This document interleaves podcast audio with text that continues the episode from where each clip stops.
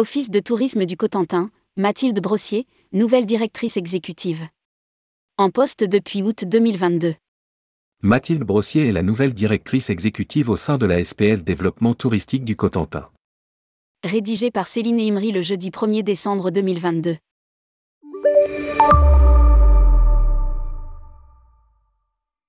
Depuis le 1er août 2022, Mathilde Brossier est la nouvelle directrice exécutive. La SPL Développement Touristique du Cotentin a une nouvelle directrice exécutive.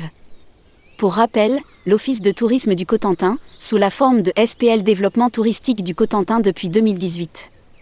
Précédemment directrice de la marque et l'expérience de l'école de management de Normandie, elle était à la tête d'une équipe de 70 personnes, en charge de la communication et des services aux étudiants qu'ils soient physiques et digitaux. Avec son appétence pour le tourisme, Mathilde Brossier a voyagé durant deux ans autour du monde.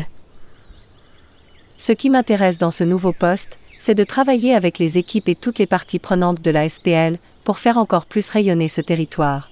Pour moi, le Cotentin, c'est le secret le mieux gardé de Normandie, il y a eu un très beau travail déjà de réaliser et nous pouvons aller encore plus loin car il répond à des tendances de fond, nature, espace, bien-être.